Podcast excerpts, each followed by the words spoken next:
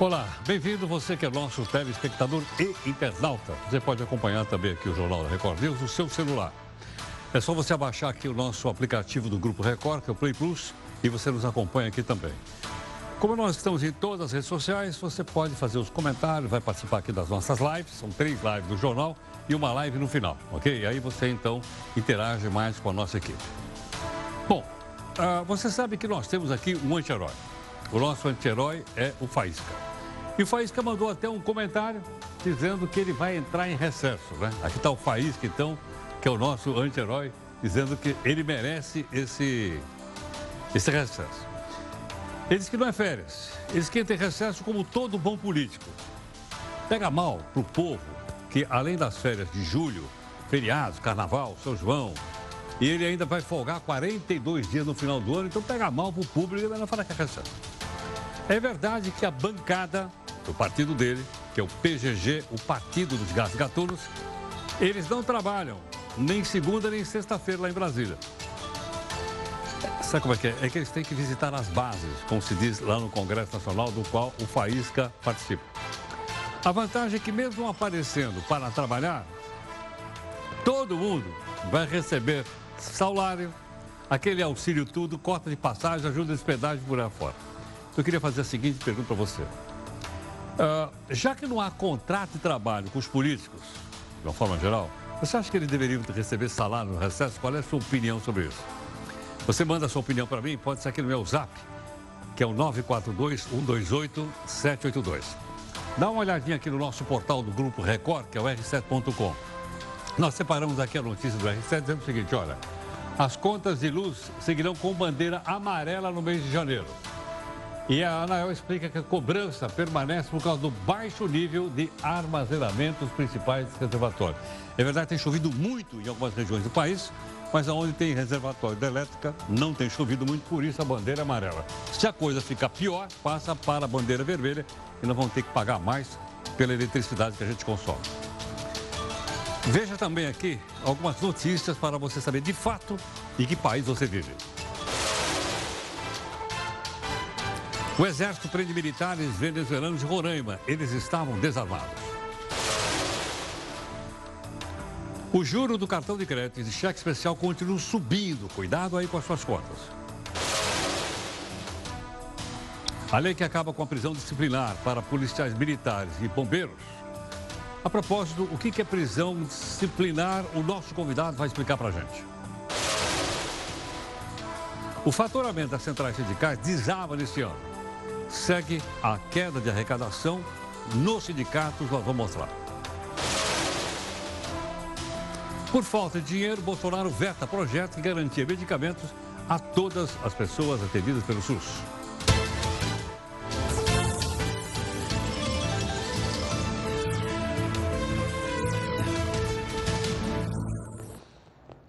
E olha, você pode nos acompanhar a partir das 5 da tarde, tem o um podcast aqui no r7.com e depois tem também a nossa reunião de pauta. Todo dia, por volta de 6 e 15 da tarde, temos a reunião. Hoje, a participação da, da Camila na reunião de pauta e a gente vai montando então um jornal e com a sua participação. Né? Você influi também aqui na, na maneira pelo qual o jornal é montado. Nossa hashtag para você quiser fazer qualquer comentário é o JR News. Tudo bem? Bom, nós temos também o desafio do dia. Todo dia tem desafio, hoje também tem. Vamos lá para ver quem é o desafio de dia. O autor, você certamente já ouviu falar dele, é o Mário Quintana, um poeta lá do Rio Grande do Sul, dizendo o seguinte: a resposta certa não importa nada. O essencial é que as perguntas estejam certas. Isso aqui, de certa forma, diz para entrevistador, vale para mim. Vamos lá. A resposta certa não importa nada.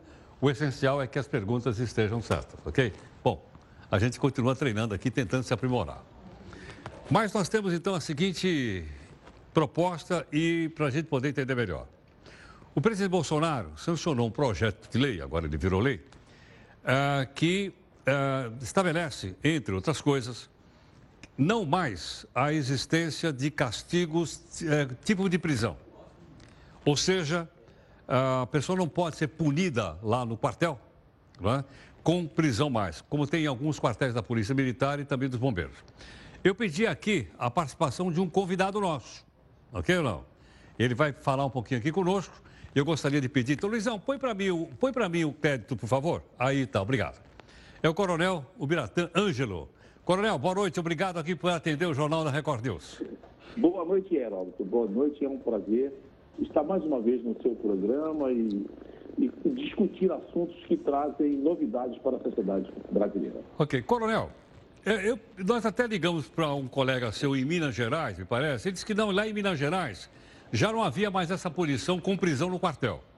Uhum. Então me parece que em alguns estados da federação tem, outros não tem. É isso ou não? É verdade, é verdade. O que acontece? É que isso não é.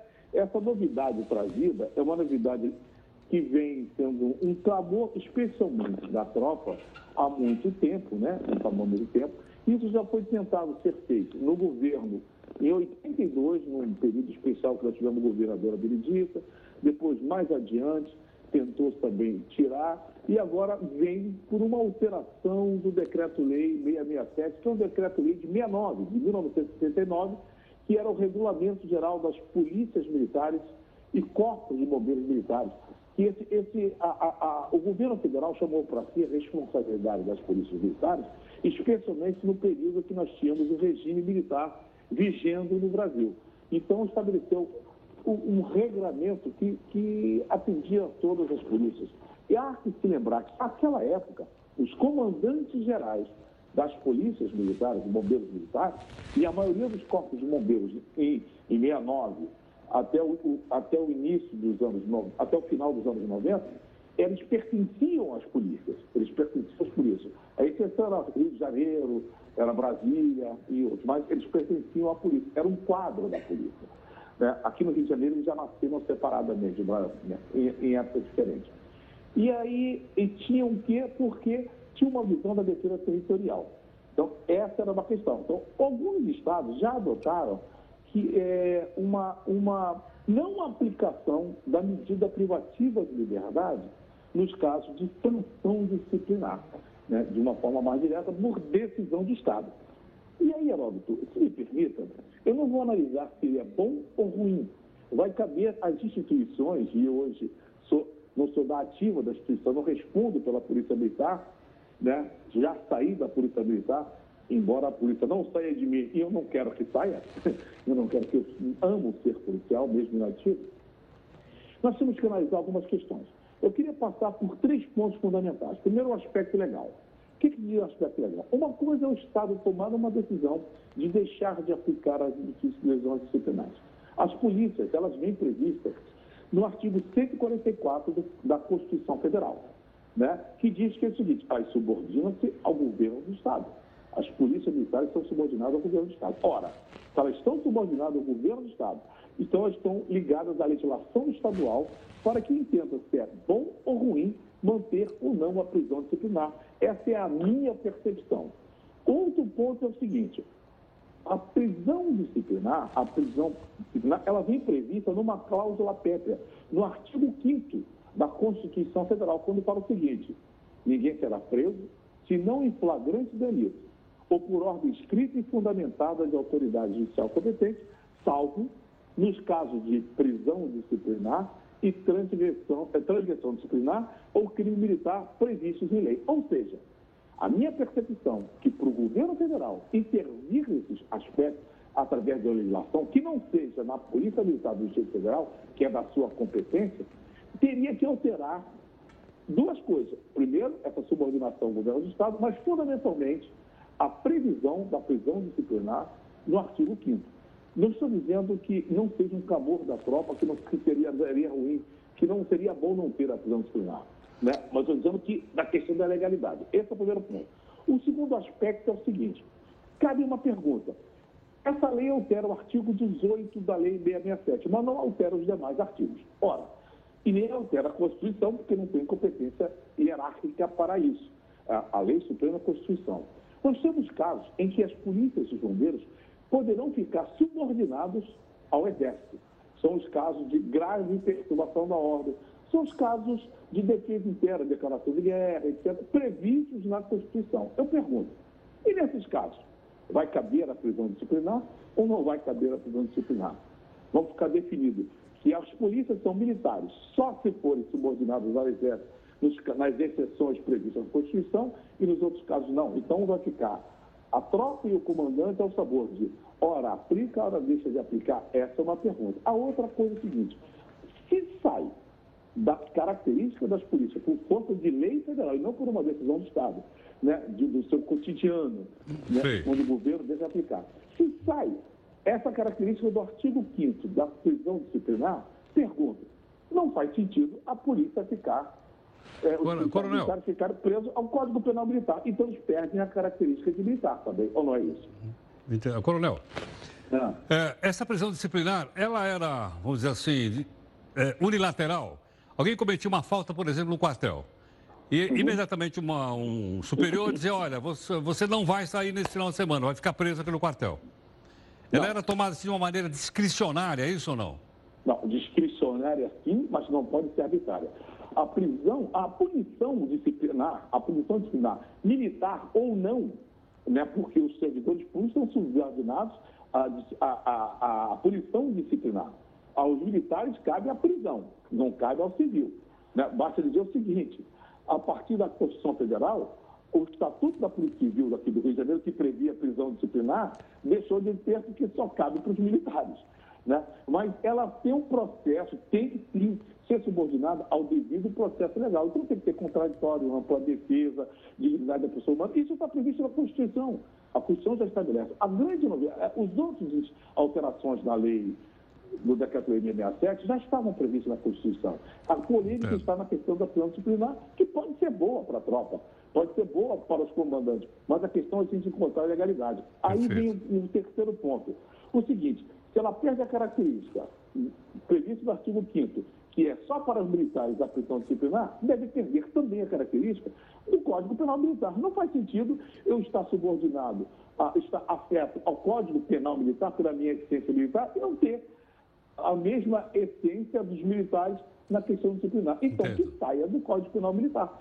Perfeito. Aí vai fazer mais sentido essa alteração e não só na questão disciplinar. Agora vem o terceiro ponto que eu lhe digo. Entendi. Eu, eu faço mestrado na Universidade de Cândido Mendes e eu vou citar aqui, sem consultar, dois grandes professores. O professor Manuel Peixinho, se ele fosse consultar, ele, se eu consultasse, ele diria, Bira, há que se ter cuidado com a questão da funcionalidade. O perigo Perfeito. de se arranhar a funcionalidade desse ponto, porque ele está sempre ligado a essa questão. E o meu professor, é, João Marcelo Assafi, ele diria, o importante é saber o que, quem ganha, quem perde, o que se ganha e o que se perde. Por quê? À medida que ela sai da disciplina, que ela pode sair do Código Penal, perde a essência militar, Sim. passa a não ter mais sentido fazer a defesa das prerrogativas vinculadas aos militares. As demais, aquelas que estão sofrendo agora, como na questão previdenciária. Por quê? Porque elas são defendidas para as Forças Armadas e para as polícias que têm a mesma essência, Perfeito. a mesma natureza. Então, há que se entender o que se quer, o que se ganha, o que quem ganha e quem perde. Perfeito. O perigo da legalidade da Constituição, o perigo de estar afeto ao Código Penal não estar ao disciplinar, né? e o perigo de sair da natureza militar e perder as prerrogativas. Perfeito. Isso entender. Eu entendo que essa lei precisa Entendi, coronel. no sentido da constitucionalidade. Coronel Biratã, muito obrigado pela, pela gentileza, pelas explicações aqui. Muito grato. Nada, um abraço. Muito obrigado. Coronel Biratanjo conversando um pouco conosco, portanto, sobre essas punições que ocorrem dentro dos muros da Polícia Militar e dos bombeiros. Você vê mais do bombeiro aí. E agora, então, isso acabou em função de um decreto, decreto não, de um projeto de lei assinado pelo presidente Bolsonaro. Bom, tem um outro assunto importante que a gente tem tratado aqui com vocês também, que é o seguinte. Uh, não tem mais o chamado imposto uh, sindical obrigatório, é isso? A gente já mostrou, já trouxe gente aqui para conversar, já explicamos várias vezes. Mas sabe o que nos chamou a atenção hoje à tarde aqui na reunião de pauta? É que o faturamento das centrais sindicais também desabou. Por quê? Porque a central sindical, ela recebe um percentual daquilo que os sindicatos arrecadam. Como caiu a arrecadação dos sindicatos, né, caiu 80% nesse ano de 2019, logicamente também as centrais sindicais. Dá uma olhadinha comigo aqui no nosso telão, só para explicar isso aqui melhor para você. Dá uma olhadinha no seguinte. Olha quanto é que os sindicatos arrecadaram. Eu não estou fazendo aqui juízo se é bom, se é mal, se deve, se não deve. Isso aí é com você. Estou só mostrando os números. Qual é? Olha só, no ano 2017, os sindicatos do país. Quantos sindicatos tem no Brasil? Alguém sabe aí ou não? Tem 17 mil sindicatos no Brasil. Eu acho que nenhum lugar do mundo tem tanto sindicato como no Brasil. 17 mil. Ok? E tem um detalhe. Você viu recentemente aqui uma entrevista dizendo que vai acabar a unicidade sindical. O que quer dizer isso? Na mesma cidade, ou na mesma base, como eles chamam, vai poder ter mais de um sindicato da mesma categoria. Então, se já tem 17 mil, você imagina quanto vai chegar. Agora, para isso tem que ter grana. Vamos olhar então como é que era isso aqui. Olha o ano 2017. Quanto é que os sindicatos faturaram? Eu vou arredondar. 3,6 bilhões de reais. É dinheiro para Dedéu, hein? Em 2017, os sindicatos receberam 3,3 bilhões e 600 milhões de reais. Olha o que aconteceu em 2018. Por quê? Porque teve aquela reforma trabalhista no período Temer, lembra ou não? Que acabou a contribuição obrigatória. Olha lá, são 500 milhões de reais. Então caiu de 3 bilhões e meio para 500 milhões de reais no ano passado. Olha esse ano o que aconteceu. Baixou para 92 milhões de reais. Agora você pega 92 e divide por 17 mil. Dividir isso aqui por 17 mil dá uma boa grana. Mas se você dividir isso aqui, é, vai ficar difícil. Né? Ficou realmente difícil. Olha a queda que ocorreu, isso aí em função então da, da do fim da chamada contribuição uh, obrigatória. De qualquer forma, isso aqui, tem mais uma. Ok, Luizão, só quero lembrar o seguinte: quero lembrar que isso aqui não é imposto, não está naquela cadeia de imposto que eu mostro para você aqui. Eu vou mostrar daqui a pouquinho. Luizão, arma aí o impostômetro para daqui a pouco. Olha, vamos lá. Divisão entre as centrais sindicais. Uh, quem é que recebeu o quê? Em 2017, a UGT recebeu 46 milhões e 17, caiu para 5 milhões em 2018 e recebeu só 1 milhão em 2019. Ela foi de 46 para 1. Vamos pegar aqui a força sindical. Ela recebia 51 milhões, caiu para 5, caiu para menos de 1 milhão, 900 mil reais. E a CUT, a Central Única dos Trabalhadores, era que melhor recebia, recebeu 62 milhões dos sindicatos em 17, em 18 caiu para 3,5, em 19 caiu para menos de 500 mil. Tá? Então teve realmente um impacto muito grande, no caso do, do imposto. Como eu disse, não vamos misturar isso aqui com outros impostos pagos. Luizão, você tem aí o impostômetro? Olha aqui, ó.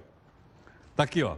Quanto nós pagamos de imposto? Agora é o imposto geral, hein? Desde o dia 1 de janeiro.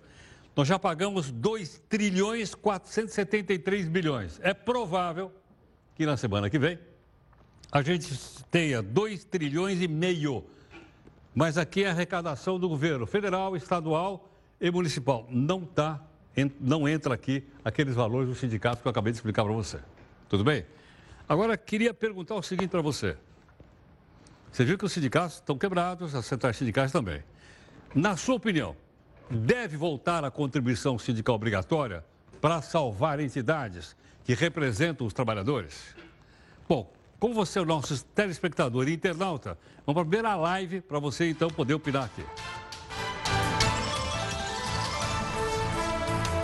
O presidente Jair Bolsonaro vetou o projeto de lei que obrigava o Sistema Único de Saúde, o SUS, a fornecer remédios, sangues e outros, muitos remédios né, aos pacientes do SUS. Segundo o presidente, o projeto instituiu uma obrigação ao governo, mas não indicava de onde viria o dinheiro para poder custear essa nova despesa. Inicialmente, a ideia era disponibilizar tratamentos para pacientes portador de hemofilia, uma doença grave, né? Mas o Congresso estendeu a medida para todos, todas as pessoas que são atendidas pelo, pelo SUS. O veto, vetou, pode ser derrubado no Congresso? Claro que pode. Junto ao Congresso, dois terços derruba o veto, mas isso só vai ser, se for possível, lá no mês de fevereiro, porque agora o pessoal está em férias, desculpa, em férias não, está em recesso.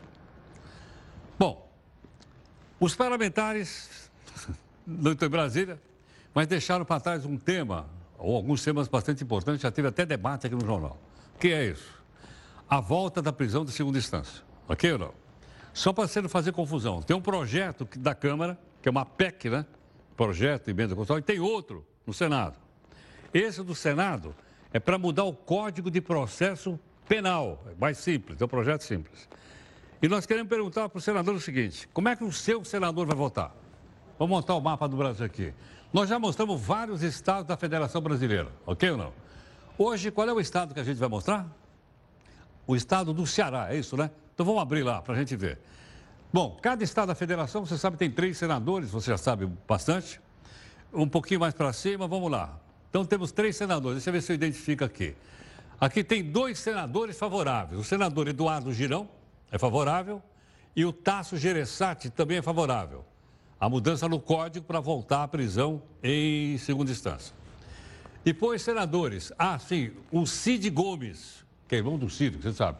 Ele é indeciso. Então tem dois favoráveis tem o indeciso e tem, não tem nenhum contra, porque são apenas três senadores por estado. Tudo bem?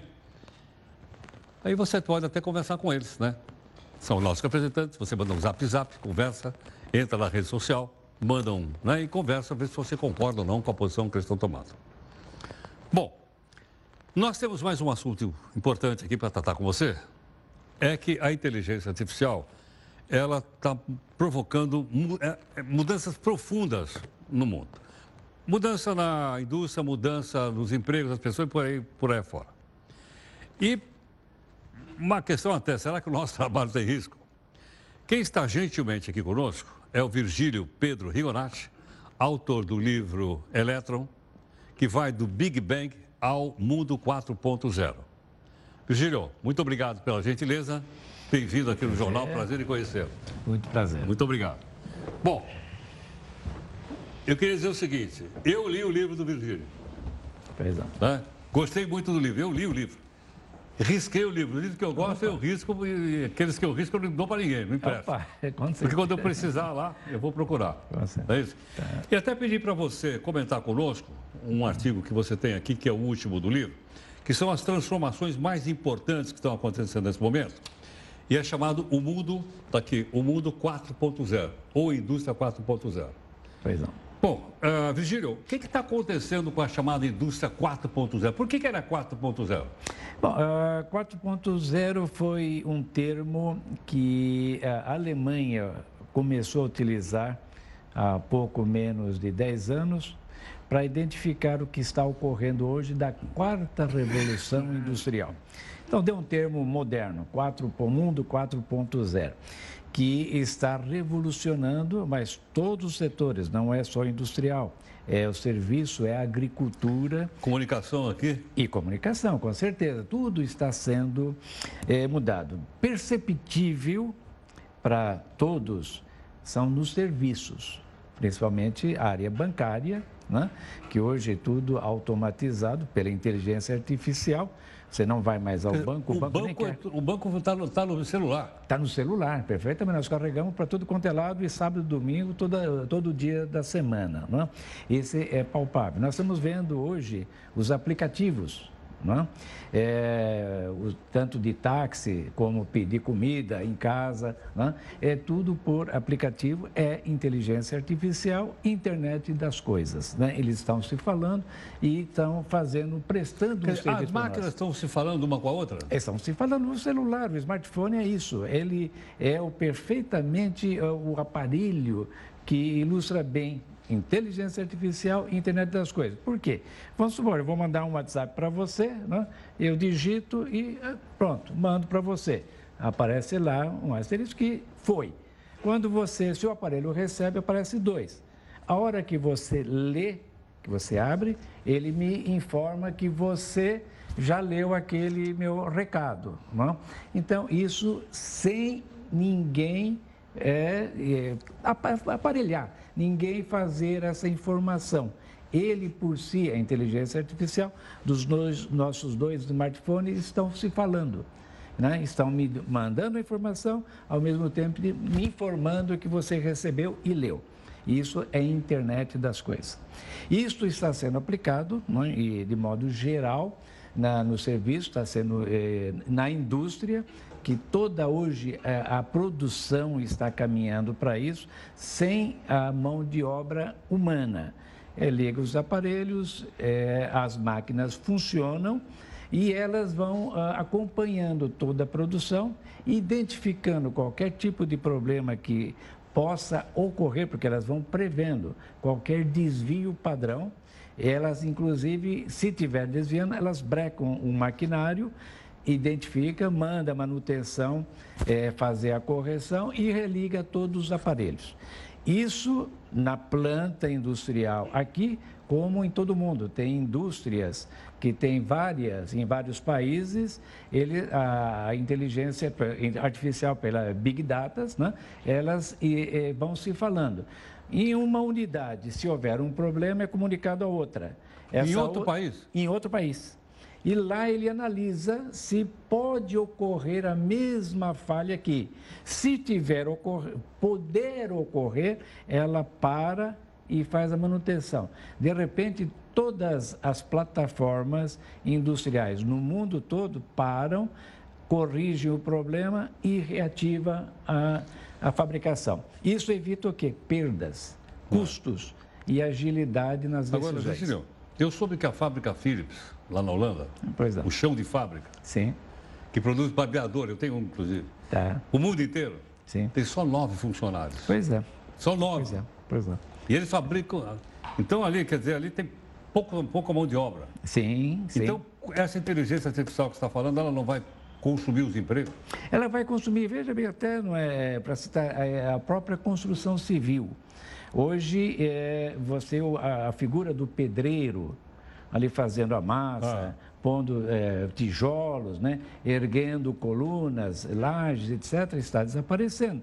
Porque na própria indústria, uma pessoa controla vários equipamentos que vão fazendo umas paredes pré-fabricadas, né, com aparelhagem, liga um, leva a, a, a, parede para o caminhão, vai colocando, um funcionário só faz o trabalho de diversos pedreiros, uma obra. Aí chegam, colocam e rapidamente ergue um prédio, uma, uma indústria, etc. Né? Você vê que em todos os serviços e na parte industrial. E na agricultura, o que está acontecendo é, hoje? Os drones, né? eles supervisionam a plantação, porque é, ela corre na né, toda a, a, a plantação e identifica se está ocorrendo pragas pelos sensores que são espalhados pela toda a plantação e se identificado alguma praga que está sendo atacado, eles ah, absorvem aonde está ocorrendo e pede uma aplicação de agrotóxico naquele pedaço. Onde não está ocorrendo, o agrotóxico não chega. Né? Ele vai ser colocado, ser aplicado naquela parte. Evita perdas e contaminação nos, nas outras plantações. Então, ali também está ocorrendo uma maneira mais produtiva. Né? O, o, próprio boi, né? você põe lá na orelha, põe um chip, né? e ele vai identificando como é que está o crescimento desse boi, a engorda dele, é? É, tem bois que não adianta dar comida porque ele não vai engordar mesmo, ele, é, é o DNA dele não é para isso. Descarta. Aí vai, à medida que ele vai evoluindo, quando chega no ponto ideal, que dando mais comida não vai engordar mais, então esse boi é levado para o corte. É? Então, isso aumenta a produtividade. É, isso, inclusive, é o seguinte: o que está ocorrendo hoje com toda essa tecnologia, que a, a, a, as, as, fazendas vão ser menos, é, assim, menos áreas. Não, né? não vão precisar de tantas não, áreas. Não precisarão ser tão grandes. Não são tão grandes e produzindo muito mais. Agora, deixa eu perguntar uma Isso coisa. evita, ah, só para completar, assim, claro. assim, evita desmatamento. Perfeito. Olha como é importante né? Não Esse... precisa avançar mais. Não precisa avançar ah, mais. Tá, Hoje você produz discussão... mais num espaço menor. Num espaço menor. Agora, Virgílio, você falou quarta revolução industrial. Sim. Na primeira, segunda e terceira revolução industrial, alguns empregos foram destruídos, mas criaram outros. Sim. É Sim, com certeza. Você, hoje você não acha maquinista mais de Maria Fumaça. Pois é, não existe mais. É, que era da primeira fase da Revolução Industrial. Sim. Agora eu pergunto o seguinte: que empregos essa eh, Revolução Industrial 4.0 vai criar? Veja bem, uh, eu, eu fui office boy. Não? É uma profissão digna né, que eu é, exerci por muito tempo. Eu ia a correio, eu ia a banco, né? eu ia levar uma correspondência né? Pra, de um escritório para o outro. Né? Isso desapareceu, porque hoje você faz por e-mail, o banco você não, não vai mais, né? o, o correio você não manda mais carta. Né? E o que, que virou esses office boys? Foram trabalhar nos aplicativos de motoboy, de entregas de pizza, né? no, no, Uber, no, no táxi 99, que hoje há mais de 4 milhões de pessoas então, trabalhando nesse setor. Os empregos estão indo nessa direção eles estão se movendo... Área de prestação de serviço na área de e relacionado com a, com a nova tecnologia 4.0. Com a nova tecnologia, perfeitamente. Então, se está deslocando de um setor para o outro. E indústrias estão crescendo, estão sendo criadas. Por exemplo, uma, uma indústria é, é que é muito interessante a gente observar, máquina de costura. Né? É, Singer, no século XIX, ele desenvolveu uma máquina com pedal e idealizou uma máquina de costura em cada casa.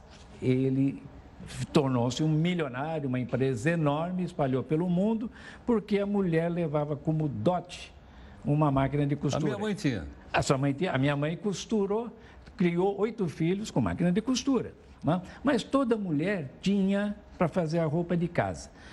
Quando as baby boomers, as mulheres dessa fase, dos anos 50 e 60, falam, basta, nós não vamos, vamos contestar nossas mães, eu não vou levar costura para casa para fazer. Hoje Mas, você não dá mais máquina de costura para ninguém. Não dá. Você vê o que, que aconteceu. A Singer, que era ah. grande industrial, se retraiu, foi fazer uma unidade pequena só para fazer máquina de costura industrial. A Eugene, ela hoje tem um departamento pequeno, foi fazer o quê? Uh, outros produtos né, de refrigeração, etc. A Vigorelli? A Vigorelli acabou, a Leonan acabou. acabou. Então, você vê, reciclou né, as pessoas. Porque máquina de costura, quando né, as mulheres, elas tinham é, escola de corte e costura, e cada quarteirão tinha uma. É verdade, não acabou, mais nenhum, não vi mais nenhum. Quem que é... Eu queria escola de datilografia. Que, né, como escola de datilografia, perfeitamente. Eu Hoje... falo aqui, o pessoal, meus colegas dão risada de mim. Você é mentiroso, pô. Tá certo? Mas é... Eu, eu falo, não, você escrevia, ao mesmo tempo ia saindo no papel. Ele fala, você é mentiroso, esse computador não existe. e hoje você não precisa realmente, porque hoje no, é, no, no smartphone é só o dedão ali que você fica trabalhando. É né? isso. Virgílio. Muito grato pela gentileza. Opa, foi um prazer muito obrigado. estar com vocês. Prazer, muito, muito, obrigado. Muito obrigado. Muito obrigado. Bom, gentilmente conosco aqui o Virgílio Pedro Rigonati, autor desse livro que eu, que eu li, Elétron, né? que vai do Big Bang. O Big Bang é o aparecimento do universo, logo no primeiro capítulo. Ao mundo 4.0, que é esse que nós estamos vivendo aqui. Quer a gente goste, quer a gente não goste, nós fazemos parte dele, tudo bem? Bom, nós vamos aqui para mais uma live no jornal para que você possa então continuar dando aqui sua opinião. Vamos lá. Você se lembra de um episódio da Baleia Azul, que aliás foi amplamente divulgada? Nós divulgamos aqui, trouxemos até um psiquiatra para falar disso, né, Belão? Por quê? Porque era um site, era um movimento que incentivava jovens ou a se mutilarem ou a cometerem suicídio. Bom, mas agora, quem entrar numa dessa vai sofrer uma pena maior. O delegado Sandro Caldeira, que também é professor de Direito Penal, gentilmente está aqui conosco para explicar aqui para a gente. Sandro, obrigado pela gentileza, pela participação aqui no Jornal da Record News. Boa noite, Heródoto. Boa noite, JR News. Prazer estar com vocês mais uma vez. Obrigado. Sandro, como é que então, qual é a punição agora para quem entrar numa roubada dessa aí? Heródoto, na realidade, nós tivemos aqui uma alteração na data de ontem, com publicação hoje, a Lei 13.968, ela fez uma alteração no Código Penal mudando justamente esse artigo, que é o artigo 122 do Código Penal, que trata do crime de incitação ao suicídio. Ele tratava especificamente, Heródoto, só da incitação ao suicídio. Era induzir, instigar ou auxiliar alguém a se matar. Com essa alteração, passou-se a incluir também nesse artigo a proteção no que diz respeito à automutilação. Então, vai ser, passou também, a partir de hoje, passou a ser incriminado a, o, o comportamento do indivíduo que induz, que instiga ou que auxilia alguém a também se automutilar. Não só ao suicídio, mas também à automutilação. Você havia colocado essa questão da baleia azul, é, isso já era previsto como crime, era, o crime do 122, mas com o advento dessa alteração que nós tivemos hoje, né, é, temos uma causa de aumento de pena quando esse tipo de comportamento de incitar alguém ao suicídio e agora também a questão da automutilação, quando isso é feito através das redes sociais, como por exemplo o YouTube ou o Instagram ou qualquer, qualquer rede social, é, qualquer forma né, de, de rede social, vai ter um aumento, a pena vai ser aqui aplicada em dobro. Então a gente tem aqui uma, uma, um aumento dessa pena justamente em razão do indivíduo se utilizar desses mecanismos que facilitam esse, que vai facilitar esse, esse indivíduo nesse comportamento de induzir, instigar ou auxiliar, na realidade, até grande massa de pessoas, né? Sendo isso, também acho que é uma preocupação maior para os pais, né? Haja visto que nem sempre os pais têm o controle das redes sociais que seus filhos ou filhas estão, estão acompanhando. Então, Heródoto, é importante que os pais eles realmente acompanhem onde os filhos estão, é, em quais sites eles estão acessando, isso é importante, e a, internet, é, os computadores já oferecem mecanismos para que, os pais possam fazer esse tipo de acompanhamento, porque na realidade, se os pais não procurarem isso, se os pais não fiscalizarem, vai ser muito difícil que se descubra em tempo hábil que o filho está sendo induzido ao suicídio ou está sendo induzido à automutilação. Isso é muito importante. É, recentemente, o governo federal também publicou uma outra lei que não tem nada a ver com a questão criminal, mas relacionada à busca sobre a questão da automutilação e ao suicídio nas escolas. Uma campanha aí para buscar, enfim, é, é, fazer um censo, né, para que possa ter o controle desse quantitativo de adolescentes, porque é alto esse índice. Adolescentes são pessoas que são facilmente influenciáveis, né, Heródoto? Então tem que ter uma, um cuidado muito maior sobre essas pessoas que estão aí em desenvolvimento ainda. Agora, Sandro, uma vez identificado, é, qual é o primeiro passo que uma pessoa tem que fazer? Fazer um boletim de ocorrência numa delegacia de polícia? Sim, correto. É fazer um boletim de ocorrência e é importante, Geraldo, se o fato for feito sem ser pela internet, ter alguma prova testemunhal, alguém né, que possa é, corroborar com essas declarações desse induzimento a instigação ao auxílio a suicídio ou a automutilação.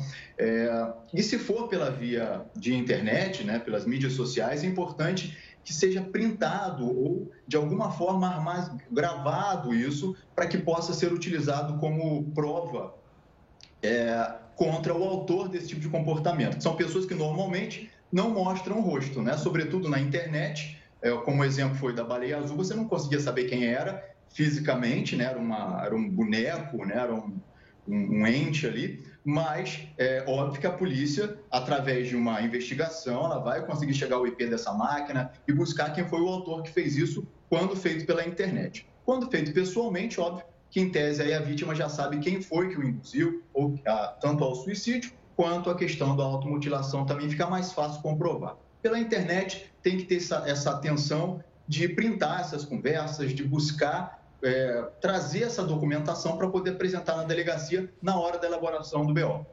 Agora, Sandro, quer dizer, a investigação policial aí também vai pelo campo uh, das redes sociais, Sim, da nova claro, tecnologia claro. digital. É, no... Sim, claro. Nos estados nós temos delegacias distritais e temos delegacias especializadas voltadas para crimes praticados na internet. Né? Então, se for feito um, um BO em alguma delegacia distrital e o delegado entender que eles não dispõem de mecanismos suficientes para buscar a identificação desse autor, eles remetem isso para a delegacia de repressão a crimes praticados através da internet, que vai ter mais mecanismos né, e mais equipamentos para poder buscar esse autor. Perfeito. É que como são fatos novos, às vezes as pessoas ficam meio perdidas. Para quem que eu vou reclamar? Né? Eu acho que o caminho, então, é esse que você indicou.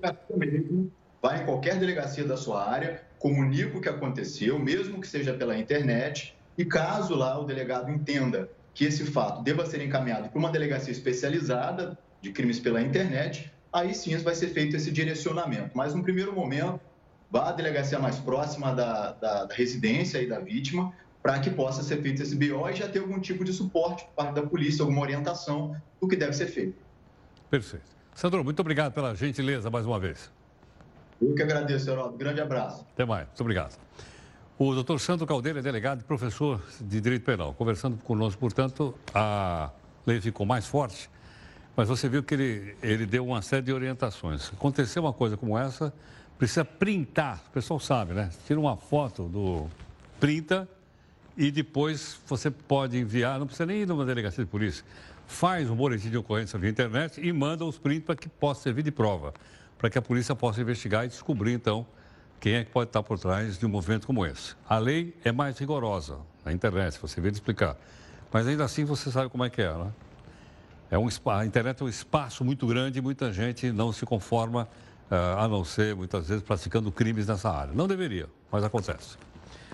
Bom, tem mais um detalhe. Se o governo não conseguir fazer aqui a reforma administrativa, uma alternativa seria o seguinte: seria a contratação de empregado público.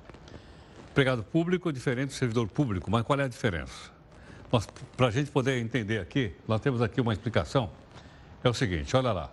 O que é um empregado público? Então, é, primeira coisa, o servidor público tem que fazer concurso, olha lá, progredir na carreira, tem estabilidade, não é isso? E depois se aposenta como funcionário público. O emprego público, não. Você não chega lá com a carteira de trabalho. E ele é contratado via CLT, Consolidação da Lei do Trabalho. Então, eu levo minha carteira, assim como, sei lá, Record News pode assinar minha carteira, uma secretaria de Estado pode, o Ministério pode, por aí afora, contratar pessoa. Não tem regime jurídico único, isso aqui é só para funcionário público. Para os trabalhadores da iniciativa privada não tem isso, nós somos aqui na CLT. E outra coisa, ele não tem estabilidade. Ou seja, quando você é contratado via CLT, você pode ser demitido a qualquer momento. Né? Pode ser sem justa causa ou com justa causa. Você diz, mas o que é sem justa causa? Justa causa é que às vezes a pessoa não, a empresa não precisa mais, ela simplesmente diz, olha, está demitido e tal, vou pagar todos os seus direitos, está aqui aviso prévio, essa coisa toda. Não, não é? O que acontece no CLT? Não é o caso do funcionário público que para ser demitido tem que ser submetido a um processo interno, uma sindicância, né? a um procedimento interno para que ele possa ser demitido. Bom, mais um detalhe. Nós decidimos dar aqui uma contribuição para a escolha do vereador do ano que vem. Tá certo não? Muito bem, mas quem hoje vai contar nossa história, da nossa hashtag, nós estamos pedindo para você colaborar com a gente. É o nosso telespectador e internauta, que é o João Oliveira. Bota ele aí para a Record News, Heródoto Barbeiro e equipe. Que tal nós fazermos como os professores com sua meritocracia, inclusive levando-se em conta que na iniciativa privada temos a meritocracia como princípio fundamental. Trabalha e ganha melhor quem produz melhor. Então, quem sabe os deputados e senadores possam ter os mesmos salários hora que um professor tem. Um abraço grande. Obrigado. Bom, se você quiser mandar o seu videozinho também, você pode mandar. A gente vai mostrando aqui na medida que uh, a gente for recebendo, ok? Como eu disse, isso não é um movimento político, é um movimento de cidadania e a gente então tem procurado desenvolver aqui com a sua participação. Outra coisa que eu queria dizer, agora há pouquinho eu entrei aqui num site, você pode ter, o país inteiro tem, para gente saber o seguinte, como é que está a situação das estradas, tá? E nas grandes cidades, vamos ver, deixa eu ver aqui, nas grandes cidades brasileiras, o que ocorre principalmente é o fato que o pessoal está se mandando, principalmente eles vão, perdão, a praia. O pessoal adora uma praia num momento como esse, né? É, Réveillon na praia, todo mundo vestido de branco, fogos, mas olha aí, não pode ser fogos com barulho. Então deixa eu ver aqui. Para condições de Vamos lá. Vamos ver para o pessoal. atualizada às 21 horas e 17 minutos. Operação descida 7 por 3 em vigor, com as pistas norte e sul da via Anchieta abertas para a descida, mais a pista sul da rodovia dos imigrantes. Tráfego normal em todos os trechos de concessão Ecovias. Tempo encoberto, visibilidade boa. Bom, nesse momento, então, se você quiser descer para o litoral em São Paulo, o trânsito está bom no Complexo Anchieta Imigrantes. Aqui, portanto, a informação é do próprio sistema que, que gerencia Estado. Tudo bem? Bom, vamos então aqui para a nossa terceira live para você comentar aqui no nosso jornal hoje. Sua opinião, se deve ou não voltar o imposto sindical obrigatório, ok? Vamos lá. Bom, nós esperamos que com a participação dos nossos entrevistados, com assuntos bastante atuais, bastante da nossa atualidade, que mexe com o nosso dia a dia, mexe com a nossa sobrevivência. Questão, por exemplo, dessa chamada Revolução Industrial 4.0, que nós estamos vendo agora, não tem volta. A presença de robô não controlado pelo ser humano, robô controlado por uma inteligência artificial, que é o tema do livro, inclusive, que eu botei agora aqui para você. É uma coisa extremamente importante. Dá para voltar para trás, não dá para voltar para trás. Portanto, se você olhar as outras três revoluções industriais anteriores, elas acabaram com muito emprego e criaram outros. Essa, nós estamos vendo aonde vai criar emprego. Nosso entrevistado até agora há pouquíssimo contou uma história que realmente uh, caracterizou bem. Máquina de costura. A minha mãe ganhou a máquina de costura, a mãe dele ganhou máquina, todo mundo tinha máquina de costura. Hoje você vai na casa, não tem mais máquina. Hoje máquina de costura é objeto de museu. Ela é, é um objeto de museu. Por quê? Porque, logicamente, a sociedade mudou muito e hoje você tem as roupas sendo, sendo produzidas em grande quantidade em qualquer lugar do mundo. É como você pegar a etiqueta, está escrito lá Mianmar, nem sei onde fica Mianmar, ou China, né? made China, ou made Tailândia, ou sei lá onde, nem sei onde mais é fabricado, em função dessas grandes mudanças uh, sociais e econômicas pelas quais nós estamos passando. Tudo bem? Espero que a gente possa ter dado uma contribuição para isso.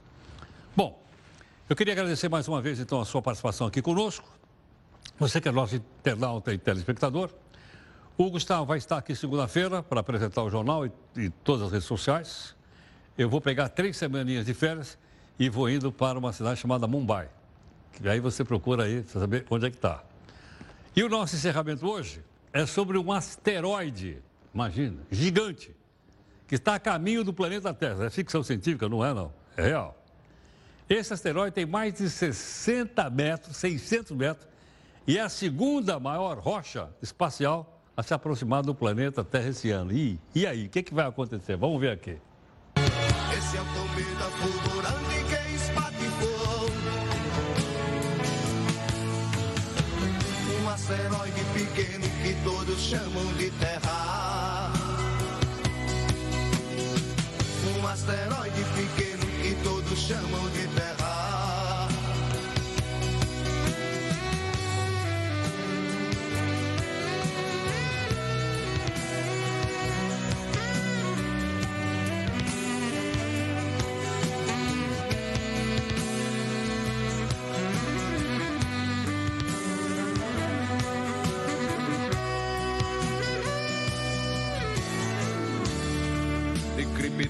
Desce teu olhar.